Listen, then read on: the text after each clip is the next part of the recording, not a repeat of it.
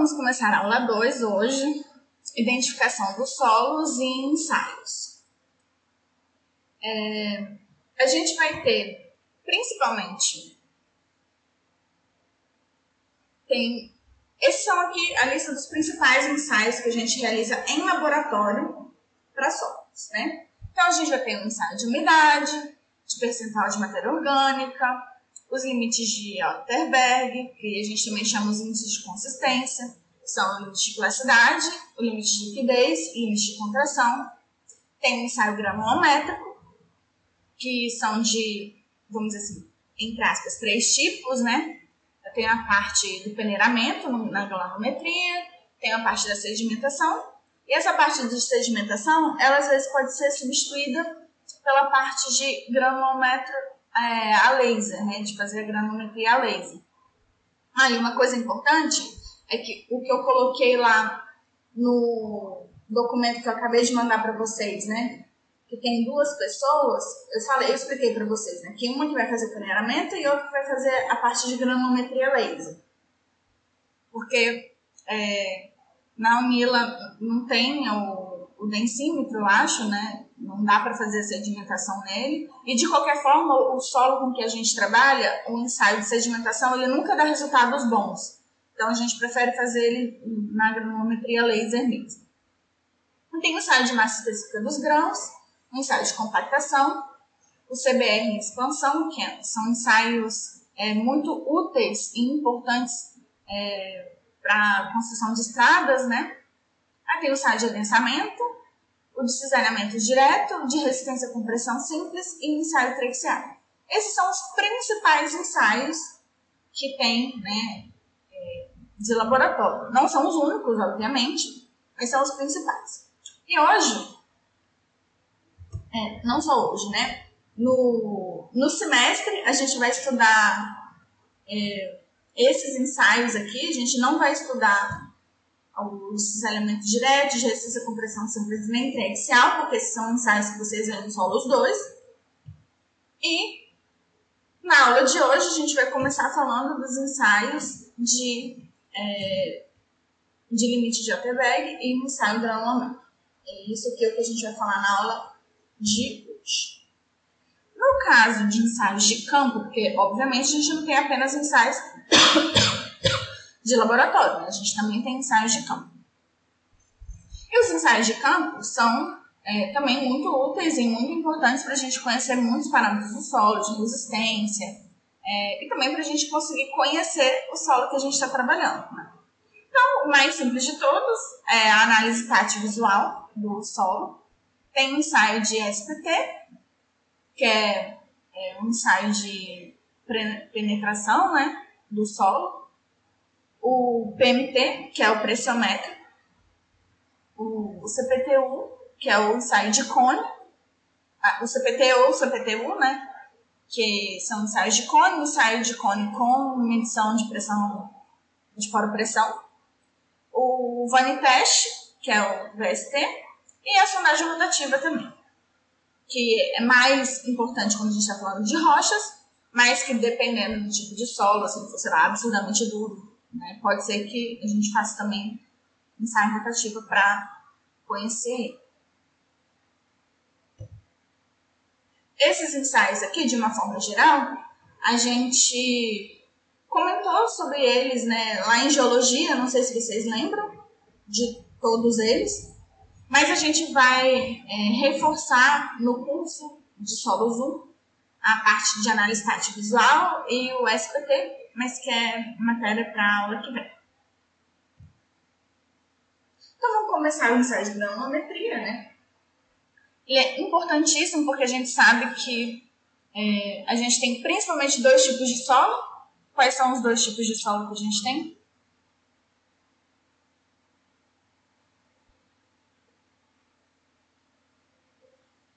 Exatamente, arenoso e argiloso. E e a gente sabe que as areias são partículas mais grossas e que é, as argilas e os são partículas mais finas. Então, a gente sabendo né, a, a de um solo, a gente tem uma noção muito importante de qual é a composição, vamos dizer assim, mineralógico daquele solo, mesmo que sem necessariamente fazer nenhuma é, análise no microscópio ou no difratômetro, essas coisas, né? Então, a gente pode ver que, que, segundo o tamanho das partículas, a gente classifica o solo num tipo específico, né? Então, para partículas menores de 0,005 milímetros, eu considero que aquele solo é uma argila.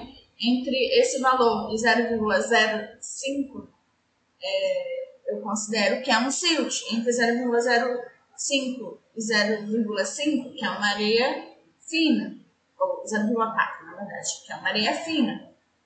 E assim sucessivamente. Então, vocês podem perceber que a gente conhecer o tamanho de uma partícula é muito importante para a gente saber com qual tipo de partícula que a gente está lidando naquele solo.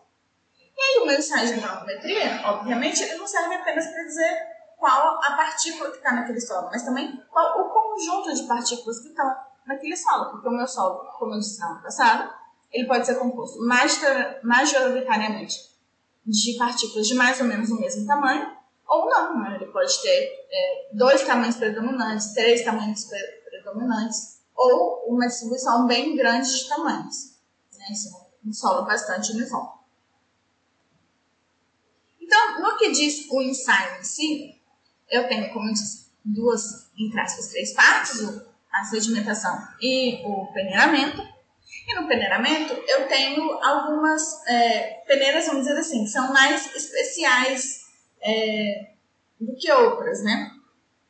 Então, eu tenho a peneira 200, que é a peneira de 0,075 milímetros, que é a peneira que separa, vamos dizer assim, efetivamente os solos finos dos solos grossos, né? Então, é, por mais que a areia fina vá até aqui 0,42 milímetros, é, em algumas classificações, ou de uma forma, vamos dizer assim, mais corrente de se falar, a gente considera a areia fina, a areia, é, vamos dizer assim, areia realmente fina, aquela areia que passa pela peneira 200. Né? Então, pra gente é um marco, assim. Passou da peneira 200 são solos finos e ficaram retidos na peneira é, 200 são solos mais grossos. Né? Mas não, não, é, obviamente, a única peneira muito importante. Tem outras peneiras que são muito importantes. Né? E aqui é, são as peneiras, vamos dizer assim, principais que a gente utiliza é, em solos. Então, como eu disse aqui, é, a gente separa a peneira 200 como marco, né? O que são os solos grossos e o que são os solos finos. Isso, e esse marco é um marco muito importante, por quê? Porque, é, de uma forma geral, quando eu estou fazendo um ensaio de sedimentação, por mais que eu utilize é, partículas, é, uma peneira um pouco maior, né, tipo, é, eu não utilizo só o solo que passou na peneira 200, eu utilizo os solos que passaram na peneira, acho que 1.2, para fazer é, o o ensaio de peneiramento. Mas eu não estou preocupada quando eu estou fazendo um ensaio de peneiramento com as partículas que são maiores do que as partículas que passam na peneira 200. Por que, que eu não estou preocupada com, esses, com esse solo? Na verdade, eu coleto também esse solo porque eu sei que em muitos casos vai acontecer aquela questão de aglomeração. Tipo, eu tenho uma partícula relativamente pequena, mas que está em volta com uma, é, tá, vamos dizer assim, é, coberta de várias camadas de partículas que conseguem se flocular.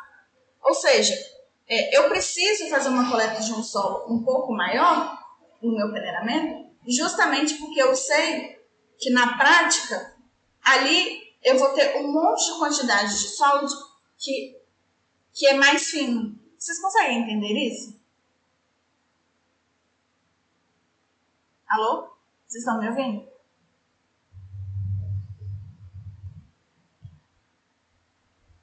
Então, eu preciso coletar um solo maior, porque por mais que ele esteja pequenininho, ele vai estar envolto, então ele vai parecer maior, mesmo não sendo tão grande assim.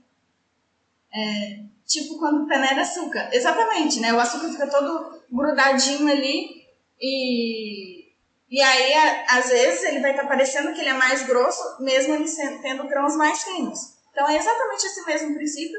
Só que no caso, quando você peneira o açúcar, só o fato de você estar, tá, vamos dizer assim, é, fazendo esse movimento vibratório, às vezes já é o suficiente para quebrar essa ligação que fica entre um grãozinho e outro de açúcar. Mas o mesmo não vai acontecer com um solo argiloso. Eu não vou simplesmente, com o movimento de vibração, conseguir quebrar é, vamos dizer assim, a ligação dessas partículas, né?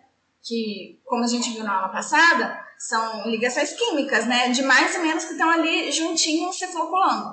Então, por isso que eu preciso fazer essa coleta. Mas, efetivamente, o que eu estou preocupada é fazer análise desses solos, que são efetivamente mais finos, né? E não dessa parte do grão. Esses grãos aqui são os grãos que a gente chama de inertes até a, aqui também, né? É, na parte da peneira 270, até a peneira 270, né? Todos esses grãos aqui são os grãos que a gente chama de grãos inertes. Por quê? Porque eles são grãos que eles não vão é, ficar colados um no outro é, me, dentro de uma solução aquosa, né? Isso não vai acontecer, eles vão ficar separadinhos. Então, quando eu estou fazendo esse ensaio, rapidinho todos esses grãos eles vão para o fundo se depositar. Então, são os grãos efetivamente mais finos, né, principalmente os grãos argilosos, que vão demorar a, a fazer essa deposição. Vocês conseguiram entender? Perfeito.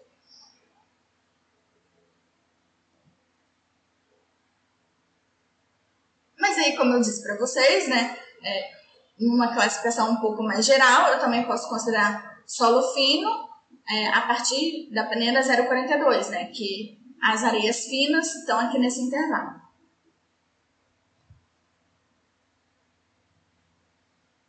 Aí aqui eu também já expliquei, né, que a parte do, da sedimentação é a parte que me interessa para eu conhecer o comportamento dos solos nessa região enquanto o peneiramento é mais efetivo para eu conhecer o tamanho dos grãos nessa região.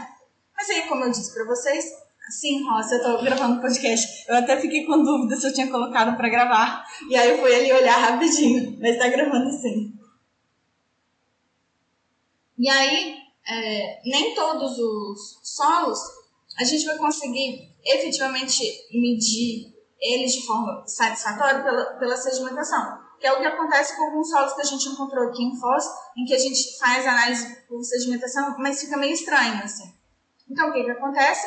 A gente pode utilizar outros métodos para analisar os solos finos, e um dos métodos que a gente utiliza é fazendo ensaio no granulômetro a laser, né? que é o que, que a gente tem na Unil.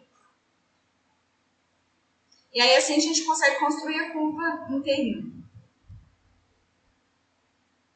Essas são as peneiras que a gente utiliza quando a gente está fazendo ensaio em solos. Então, eu tenho o peneiramento sendo dividido em duas partes, né? o peneiramento grosso e o peneiramento fino. Então, vocês podem ver aqui peneiramento grosso e o peneiramento fino. E a sedimentação, que é a parte que eu faço é, aqui. Claro, como eu disse, no ensaio de sedimentação, eu passo por uma peneira mais grossa, né? Então, é uma quantidade bem grande. Eu, eu acho, às vezes, até que é aqui que eu faço peneiramento fino. É tudo o que passou da peneira é, 2.0. Eu acho que é isso aqui, mas aí vocês me corrigem depois se eu estiver errado. Então, tudo que passou aqui, eu faço ensaio de sedimentação. E depois de fazer o ensaio de sedimentação, é que eu volto, lavo tudo né? Porque o que, que acontece? Eu lavo na peneira 200 e tudo que for mais fino que a peneira 200 vai ser descartado. E refaço o peneiramento só com essa parte aqui, para eu ver efetivamente qual é a parte que ficou é, nessas peneiras. Então, o procedimento em si do ensaio, vocês vão estudar né, para fazer a atividade é, não vou me alongar aqui, até mesmo porque depois a gente vai rever isso quando a gente efetivamente estiver fazendo é, a parte de laboratório, né, de solos. a grosso modo, é assim. A gente divide a minha granulometria em três partes: peneiramento grosso, peneiramento fino e a parte de sedimentação. Claro que é, vocês podem ver aqui que existem granulometrias muito, muito grandes, né? Tipo, é, eu tenho peneiras, vamos dizer assim, que a gente analisa pedaços de, vamos dizer, assim, grãos bem grandes. Mas de uma forma geral no laboratório, é, claro que se a gente vê que é necessário, a gente vai utilizar essas peneiras, todas elas, mas é, nos solos que a gente tem analisado aqui em Foz, é muito raro a gente ter grãos muito maiores aqui de é, de 9,5 milímetros. Assim, é, é, bem difícil. No, no, que a gente tem analisado, né? Mas claro que, obviamente, pode sempre ter de tudo. Você tem até matacão, né? A gente falou ontem, até matacão em, em solo, que está com esse tamanho. Mas esse é o tamanho do peneiramento clássico que a gente faz. Então, aqui são uma fotinho das peneiras, para quem não conhece elas, para ver o tamanhozinho. E aí aqui eu coloquei um link para ajudar vocês, né, para o trabalhinho, um link em que a pessoa explica o procedimento para fazer o ensaio. E que eu achei bem legalzinho, assim. Não achei ruim, não. Aí eu gostei, eu coloquei aqui para vocês, que depois, para ajudar vocês a fazerem planejamento, e mesmo para quem for fazer um ensaio, para já ter ele mais ou menos fresquinho, como é que faz, quantos dias que precisa, todas essas coisas, né? Para vocês já terem é, como é que é. Então, é, a parte de sedimentação, como eu já disse para vocês, né? Ela, é, ela vai analisar a parte mais fina do solo. A alternativa que a gente tem a ela é a granulometria laser. E o que, que acontece? É muito importante eu utilizar um componente químico para eu estar tá separando esses grãos. Porque se eu simplesmente colocar ele e misturar em água, eles vão continuar ligados lá naquela com aquela força que tem entre a parte positiva e a parte negativa dos grãos argilosos. Então eu preciso quebrar essas ligações para eu poder ver efetivamente o tamanho do grão, porque senão novamente ele vai parecer ser maior do que o que ele é realmente. Ou seja, eu preciso estar misturando o meu solo numa solução de água com esse defluculante, né? E aí eu misturo, misturo, misturo, misturo, misturo, e todos esses grãos vão estar separados. É um processo inverso que acontece quando a gente está fazendo tratamento de água. Quando a gente está fazendo tratamento de água, a gente faz o contrário. A gente coloca o floculante na água e mistura, porque eu quero que esses grãozinhos que estejam separados, que eles se aglomerem, para eles ficarem mais pesados e poderem ser sedimentados mais fácil. Esse processo é, do ensaio, né, para ah, como que eu vou saber o tamanho do grão por causa da de como ele vai se depositar. Isso é baseado na lei de Stokes. E ele considera que as partículas são esféricas. E a gente sabe que na vida real as partículas não são esféricas.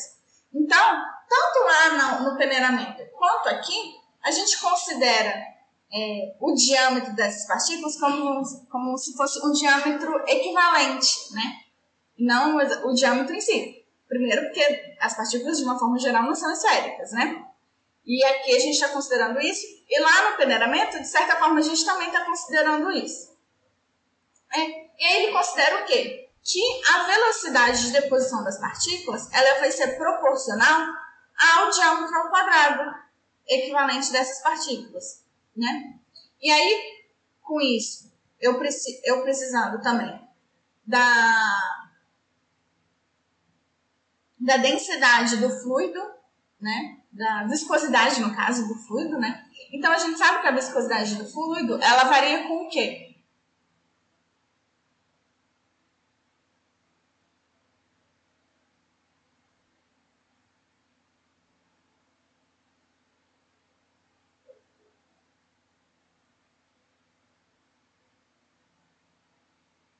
Então, não. Na verdade, a viscosidade do fluido, ela vai depender da temperatura. Quanto mais é, maior a temperatura, menor a viscosidade do fluido. Ou seja, quando a gente faz esse ensaio, toda vez que a gente vai medir é, a altura né, da, do densímetro, a gente também tem que medir a temperatura, né, porque a gente sabe que isso varia. Então, a gente depende também da, do peso específico dos grãos e da, da, do peso específico da água, que também varia com a, a temperatura. Então, os dois variam com a temperatura. E aí, à medida que os grãos se depositam, a densidade do fluido vai modificar, né? Obviamente, porque se eu estou depositando aqui grãos mais pesados, significa que essa parte do fluido vai ficar mais leve, né? Então, vou variando essa densidade. Então, o densímetro serve para isso, né? E aí a gente faz as correlações necessárias para descobrir o tamanho dos grãos. É, o, Ma, o Matheus fez uma pergunta assim, próxima pergunta. Já que a turma é de MEC Solos 1 teórica, no outro semestre deveríamos fazer a parte prática? Exatamente, Matheus. É, no, num outro semestre, quando a pandemia acabar, ou quando a gente tiver, sei lá, segurança, a gente vai fazer a parte prática. Então, continuando. Alguma dúvida aqui sobre é, a sedimentação?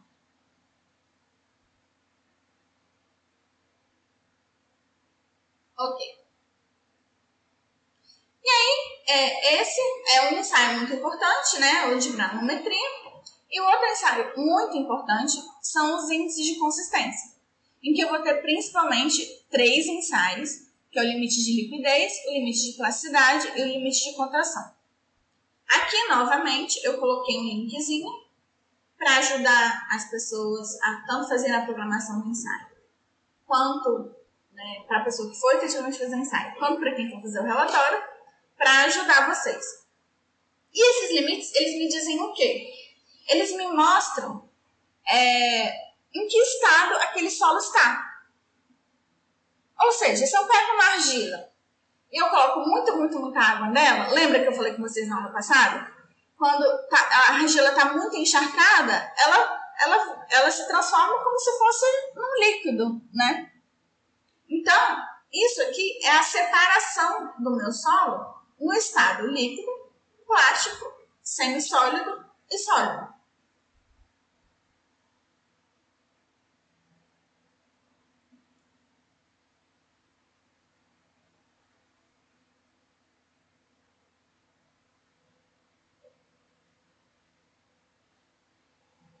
E, além desses limites, eu tenho o índice de plasticidade, que é a distância que existe entre o limite de liquidez e o limite de plasticidade do meu solo.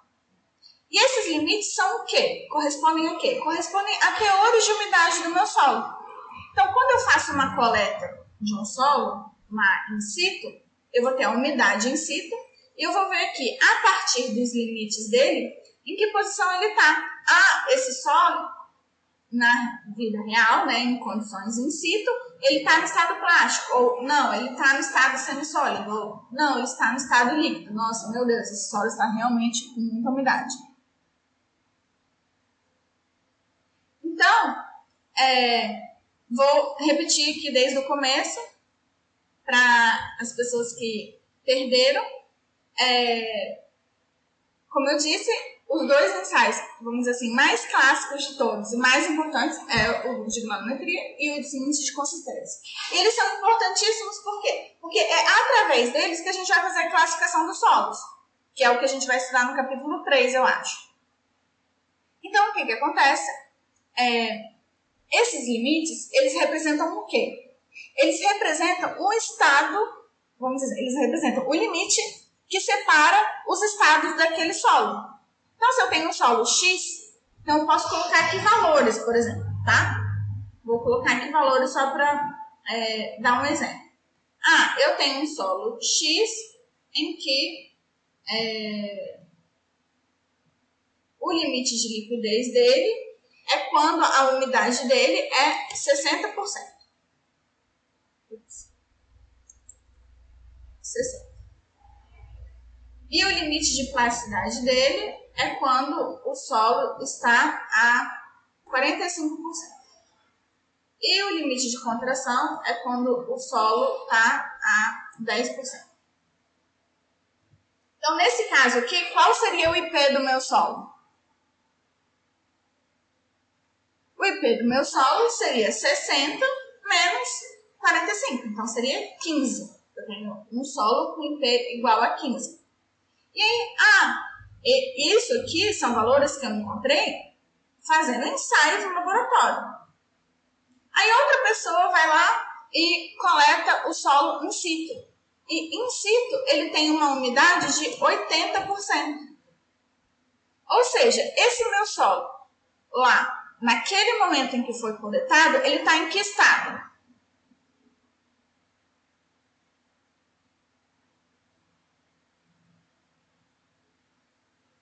Exatamente, ele está no estado líquido. Né?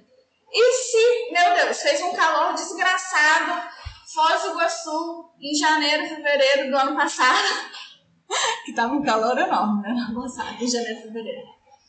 A pessoa foi lá naquele mesmo local, coletou e o solo tinha uma umidade de 5%. O solo está em qual estado? Sólido. Então, aquele mesmo solo dependendo das condições climáticas, né, do que acontecer, ele vai mudar o estado dele. Então, esses ensaios, eles me ajudam nisso, né? Eles me ajudam a eu determinar, eu saber para aquele solo em que estado ele está naquele momento. Mas não só isso.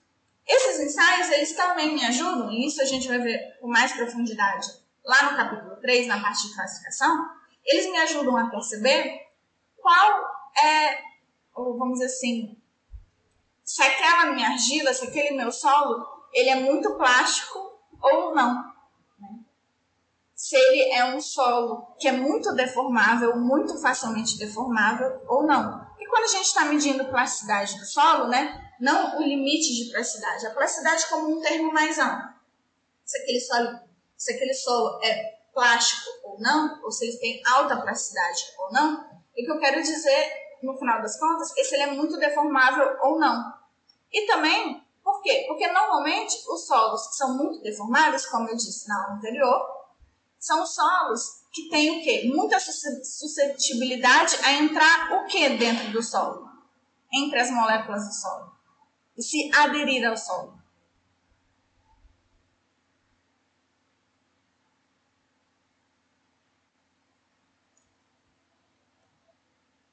Exatamente. De entrar água. Então, se aquele solo ele permite entrada de água muito facilmente nas moléculas dele, ele vai ser muito plástico e ele vai se deformar muito. Então, isso são formas de se medir indiretamente esses comportamentos do que são muito importantes. Ok?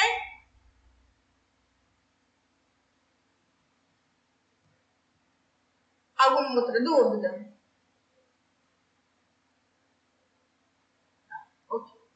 Então, continuando. E aí, como eu disse na aula passada, existe é, um parâmetro, né, que é a sensibilidade das argilas. E aí, um parâmetro que é bem correlato com ele é o da atividade das argilas, que significa mais ou menos a mesma coisa, né? É o fato dessa argila ser muito. É, é, é meio correlato, mas não necessariamente.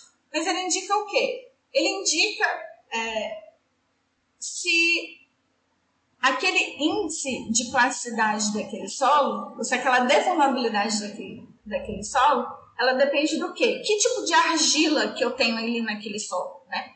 Porque o que, que acontece? Eu posso ter solos com a mesma percentual de argila, né? Mesmo percentual de argila, dois solos aqui. Um a menos. Bom. Tem dois solos com o mesmo percentual de argila. É, os dois têm 50% de percentual de argila. Beleza? Só que um solo. E aí, se eu faço esse ensaio, falo, nossa, meu Deus, esse solo é argiloso, tô, tô perdida, né? Dependendo do que eu tô querendo fazer. Será que vai me dar problema? Será que não vai me dar problema? E aí, o que, que eu vejo? Eu tenho que correlacionar a quantidade de argila que eu tenho com o índice de plasticidade daquele solo. Ou seja, se eu pegar um solo que tem 50% de argila, mas que ele tem um IP de, sei lá, 15, igual o que eu acabei de mostrar para vocês, eu vou ter um índice de atividade da argila de quanto? 15 dividido por 50 dá 0,3. E aí, essa minha argila é uma argila o quê? Ela é uma argila inativa. E aí eu falo que ela é uma argila inativa por quê? Porque muito provavelmente ela é o quê? É uma calinita lá de boa, que não vai permitir a entrada de muita água, não vai deformar muito aquele meu solo, que, vamos dizer assim, não tem tantos é, elétrons é, soltinhos, né? Lá doidos para serem captados por cátions e, e água. Então, isso significa que essa é uma argila que não vai me dar muito problema. No entanto, se para esse mesmo solo eu tenho um índice de é, plasticidade de, sei lá, 80, o que, que eu vou ter? Eu vou ter é, qual o valor do meu índice de atividade? Fazem as contas, gente. Ninguém tem calculadora aí rápido?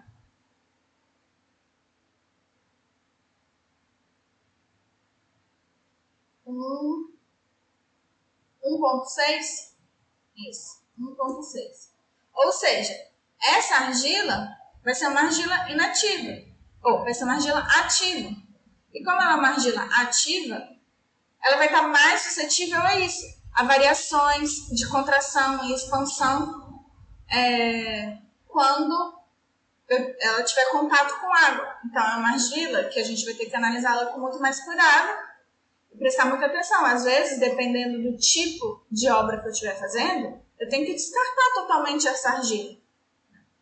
Então, se eu estou fazendo uma estrada, você acha que eu posso construir uma estrada num solo com uma argila desse jeito? Você acha que algum asfalto vai suportar é, esse tanto de contração e expansão? Não, né? Então, se essa for argila disponível lá no local, pertinho, né? Tipo, no local mesmo, em situ, muitas vezes o que a gente tem que fazer é o quê? Arrancar fora e colocar outra, entendeu? E colocar outro solo, porque não tem jeito. Não vai ter, pode ter sido, nossa, meu Deus, a melhor compactação do mundo, o melhor material do mundo, o melhor asfalto do mundo, que não tem como, entendeu? Tem que tirar. E colocar outra coisa.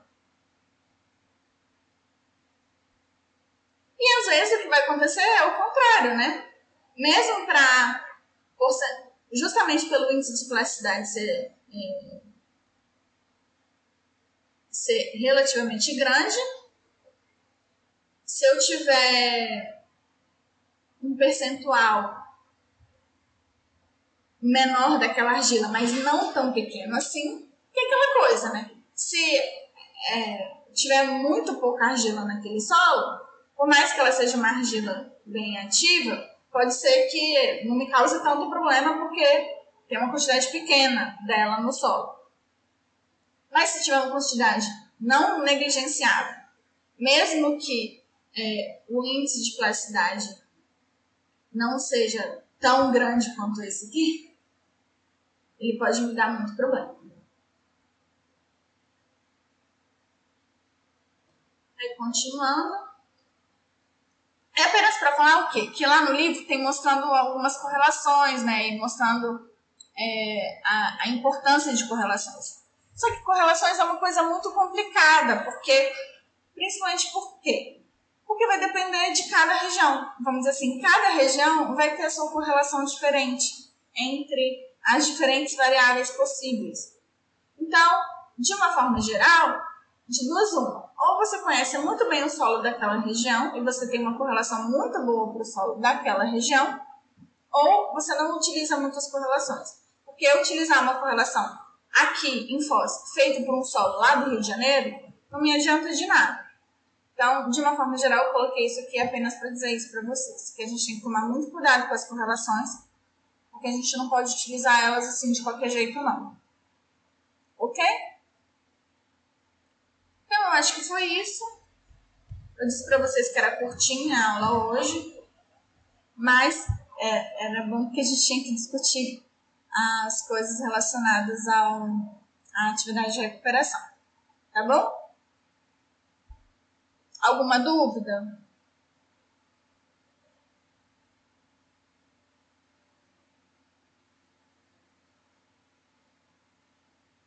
Então, perfeito. É, qualquer coisa, vocês mandam e-mail, vocês escrevam.